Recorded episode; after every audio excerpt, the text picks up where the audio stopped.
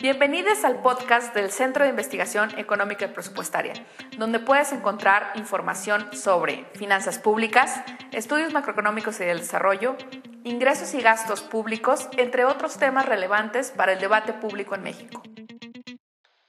Para mí, en tres palabras, la declaración anual es responsabilidad, privilegio y pago. Durante el mes de abril, todas y todos tenemos que presentar nuestra declaración anual pero aún muchos de nosotros no sabemos de qué se trata exactamente o qué implica el pago de impuestos. ¿Cómo es que funciona el SAT? ¿Qué es y para qué sirve la declaración anual? Conocer la respuesta a estas preguntas es fundamental para cumplir con nuestras obligaciones fiscales ante el SAT. Por ello, está con nosotros el maestro Adrián García, coordinador de ingresos y finanzas públicas en el CIEP. Adrián, muchísimas gracias por estar aquí. Buenas tardes, muchísimas gracias por la invitación. Adrián, cuéntanos, ¿le debemos de tener miedo al SAT? Eh, yo diría que no miedo, pero sí es importante que, cumplamos con las obligaciones que, tenemos y que llevemos de forma ordenada nuestra contabilidad para simplificar el cobro y el pago de impuestos y e evitar cualquier contratiempo en el futuro que esto nos, nos pudiera ocasionar. Ahora, hablando de obligaciones fiscales y entrando directo en el tema, ¿qué es la declaración anual? La declaración anual es básicamente eh, a, grandes rasgos un registro que, se lleva durante todo el año de todos los ingresos que percibimos, así como el, ISR que, vamos pagando mes a mes y eh, se va llevando un registro como menciono, mes a mes, y a final de año se checa si los ingresos corresponden al ISR retenido. De contrario, eh, de, no ser así, el SAT nos puede eh, devolver la diferencia si pagamos ISR de más o eh, nos pueden nosotros pagar la diferencia si es que el ISR que pagamos durante todo el año es menos de lo que deberíamos de haber determinado. Y ahora, ¿cómo se construye esta declaración? Ya nos mencionaste acerca del ISR, el impuesto sobre la renta, pero es el único impuesto que estamos pagando y que tenemos que declarar. En el caso de, los de, los asalariados, es decir, quienes trabajamos, estamos en la nómina de alguna empresa, sí, la declaración anual es solamente del ISR y se va construyendo mes a mes porque eh, justamente cuando nuestro patrón nos, da la nómina, ellos eh, en base a nuestro ingreso determinan el ISR, ellos mismos lo retienen y eh, se lo van pasando el SAT. Y así se va acumulando mes a mes y, después sucede lo que te comento, llega el siguiente, se termina el año y llega el tiempo de hacer la declaración, que, en este caso es en abril para las personas físicas asalariadas, y eh, se hace un, un, balance, por así decirlo, de todo lo que ingresamos y de todo lo que nos retuvo el patrón y se determina si hay cantidades a, a, favor o, en contra. También entran también el tema de los gastos deducibles, pero me parece que en un poquito más adelante vamos a platicar eh, de ello. Muchas gracias, Adrián. Ahora, mencionas, ya está cerca la fecha para presentar la declaración, pero todos tenemos que realizarla. No, no todos tienen la obligación de realizarla. Eh, en el caso, seguimos hablando de los asalariados y solo están obligados quienes durante el año tuvieron ingresos superiores a los 400 mil. Eh, pero eh, que no estés obligado no quiere decir que, no la puedes presentar. Eh, si, ganas menos de 400 mil pesos al año, que son aproximadamente unos 33 mil pesos mensuales, si, tu ingreso es menor a eso, tú puedes decirle a tu patrón que, no presente tu declaración para que la presentes tú mismo y nos podemos preguntar, ¿por qué, ¿por qué hacer esto? Justamente por lo que vamos a, platicar un poquito más adelante, que es el tema de los gastos deducibles. Si, tú no haces tu declaración anual y se presenta tal cual como con las retenciones que te hizo el patrón, ya no tienes oportunidad de deducir estos gastos. ¿Y para qué sirven los gastos deducibles? Eh, para bajar un poquito eh, o, mucho, dependiendo de los gastos que tengas, la cantidad de ISR a pagar y a raíz de esto podrás resultar con un saldo a favor.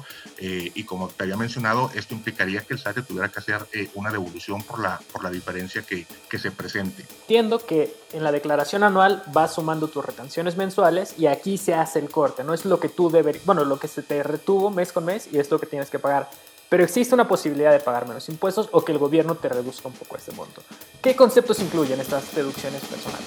Sí, como bien dices, eh, las deducciones personales son gastos que la ley permite que se usen para disminuir la base sobre la cual se calcula el impuesto. Eh, es decir, si, si, tú tienes, por ejemplo, ingresos de 100 pesos y tienes un gasto deducible eh, de 10, el ISR, sobre, eh, el ISR se va a calcular no sobre los 100 pesos que deduciste, sino sobre los 90 pesos, sobre, sobre, porque eh, deduciste 10, eh, válgame la redundancia. Y hay diferentes conceptos que pueden ser deducibles para los asalariados. Y los más comunes son, por ejemplo, eh, los honorarios médicos, eh, las colegiaturas que están topadas, o sea, no, no, toda la colegiatura puede ser deducible, tienen un tope, pero, pero cierto gasto de las colegiaturas también puede ser deducible. Eh, si tú haces deducciones a donatarias autorizadas, también esos gastos los puedes deducir. las aportaciones a fondo de ahorro y algunos más, pero, pero me parece que estos son los, los, los, más comunes y los que abarcan un, una mayor cantidad.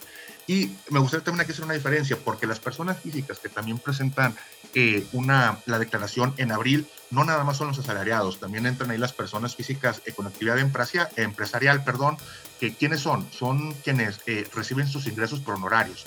Es decir, no están en la nómina de una empresa, pero pueden entrar aquí a lo mejor eh, los médicos, a quienes vas y les pagas un servicio, eh, si contratas los servicios de un diseñador, a lo mejor que trabaja de manera independiente, ellos también tienen que presentar su declaración y sus deducciones son un poquito diferentes. Además de estos gastos que ya te mencionaba, son, son parecidas sus deducciones a las de una empresa, en donde, por ejemplo, si un diseñador compra un software para realizar su trabajo, ese gasto le sirve para realizar su trabajo y también es un gasto deducible en el caso de las personas físicas con actividad empresarial.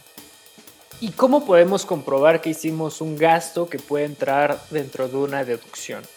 ¿Qué eh, se necesita hacer?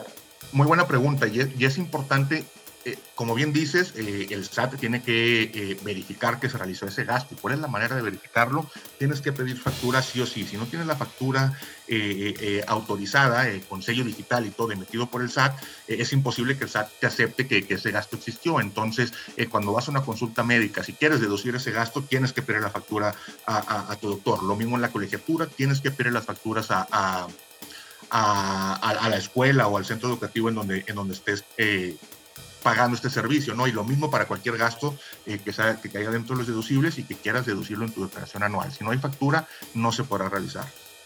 Uno de los conceptos que más se escucha cuando estamos hablando sobre declaración anual es tener saldo a favor o tener saldo en contra. Pero exactamente qué significa esto? Si al tomar el monto de ingresos menos los gastos deducibles eh, y al compararlo con, de ahí se determina un monto de ISR que tienes que pagar de acuerdo a la ley. Las tarifas a pagar están establecidas en la ley del impuesto sobre la renta. Entonces, al determinarse este monto a pagar, se compara con, lo que el patrón te retuvo durante estos 12 meses. Si el monto eh, que te retuvieron es menor que lo que tienes que pagar, el contribuyente tiene que pagar esa diferencia. En cambio, si el monto que te retuvieron eh, es, es mayor que lo que realmente tendrías que pagar, el SAT te tiene que devolver esa diferencia. Entonces eso se refiere con saldo a favor o en contra, la diferencia que hay entre lo que realmente te retuvieron y lo que ya, eh, considerando la todo, de todo el año, eh, tendrías que pagar. Y a ver, seamos es muy claros en este aspecto. El gobierno te regresa dinero, te deposita la diferencia. Así es. Cuando el ISR eh, que, te retuvieron durante todo el año es mayor que lo que realmente deberías de pagar de acuerdo a la ley, considerando los gastos deducibles, sí, el, el gobierno, el SAT, te regresa esa diferencia. Ahora, esto es en el caso en el que, para empezar, eres un sujeto que está obligado a presentar tu declaración anual, pero como ya nos comentaste, te puede convenir, aunque a pesar de que no estás obligado, a presentarla. Pero, ¿qué pasa con aquellas personas que están obligados a presentarla y que no lo hicieron? ¿Existe alguna sanción? Puede, puede, ser que se haya eh, sanciones si no presenta la declaración o si presenta la declaración fuera de tiempo o incompleta. Pueden existir en lo que se llama multas sobre cargos que pueden ir aproximadamente desde 1.600 eh, pesos hasta 40.000 pesos dependiendo de, de, cómo lo determina el SAT y además, eh, además de la sanción económica, tu historial crediticio podría verse eh, afectado en caso de incumplimiento. Y inclusive, eh, esto no, no, siempre ocurre, pero, pero para, para lo que platicábamos de las personas físicas con actividad empresarial, que ellos emiten facturas para, para, emitir, para generar sus ingresos, ya que no son asalariados, inclusive el SAT, si no cumples, podría bloquearte temporalmente la, emisión de facturas, por lo que no podrías estar emitiendo estas facturas. Esa es otra de las consecuencias que podría haber en caso de incumplir con, con esta obligación. Y para evitar estas sanciones, ¿el SAT ha hecho algo para mejorar la eficiencia en la cual se presenta esta declaración? ¿Han hecho algunos cambios en los últimos años? Sí, desde varios, varios años para acá han tratado de simplificar el pago de impuestos mediante ciertas mejoras administrativas. Por ejemplo, eh, lo que comentábamos anteriormente, que eh, las retenciones que te hace el patrón, las retenciones de ISR, así como tu ingreso, eso se va eh, precargando automáticamente en la página del SAT, así también como los gastos deducibles. Tú al pedir una factura por cierto servicio, al dar tu RFC, está asociada a, ti como contribuyente y también se va precargando en la, en la plataforma del SAT y esto hace que tú al momento de presentar tu declaración eh, prácticamente ya esté todo, todo precargado y es cuestión nada más de revisar que lo que, lo que viene ahí es correcto y presionar el, el, botón de enviar y ya cumplirías con tu, con tu obligación. Tu saldo a favor o en contra, el que ya hemos platicado, también se determinaría eh, automáticamente. Eh, y otra de las cosas que han hecho es eh, mayor facilidad para emitir las facturas con el tema de las facturas electrónicas.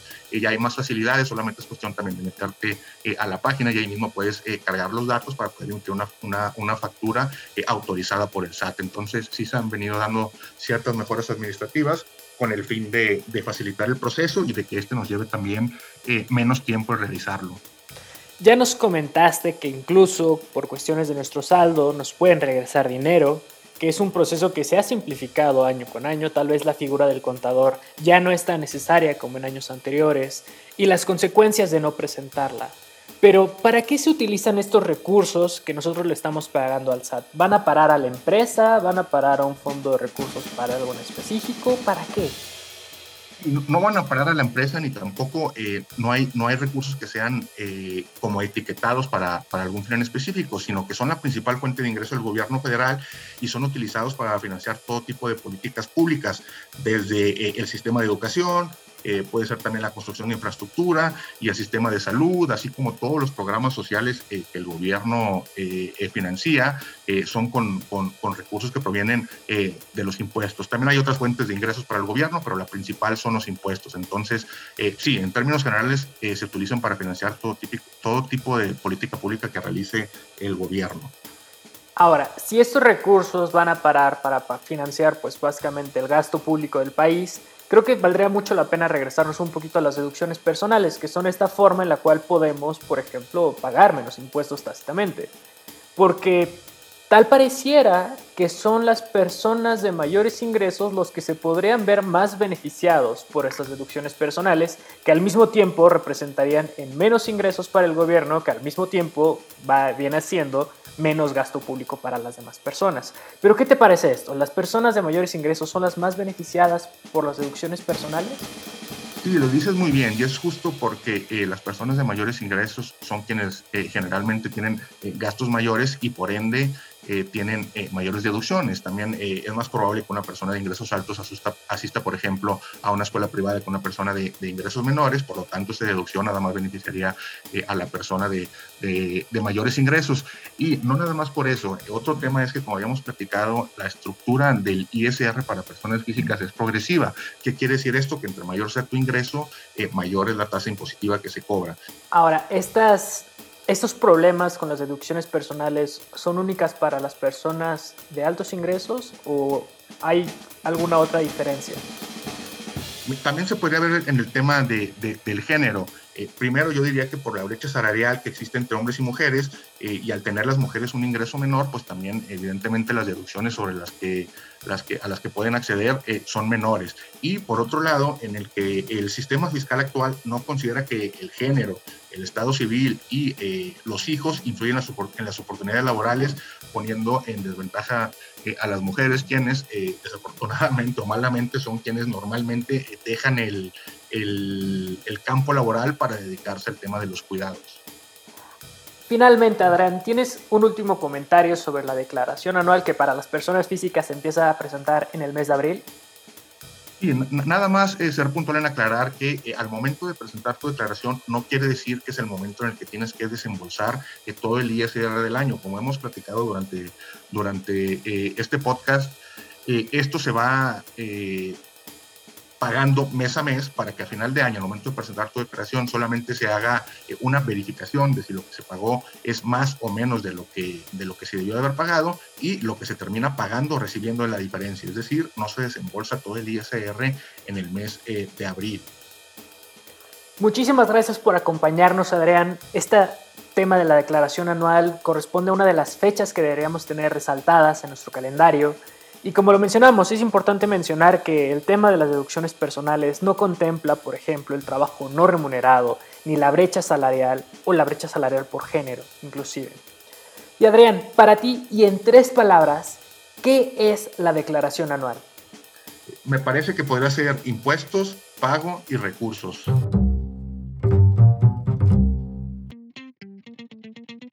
Gracias por escucharnos. ¿Y para ti, cuáles son tus tres palabras? Compártelas con el hashtag en tres palabras en Twitter y Facebook, donde podrás encontrarnos como CIEPMX.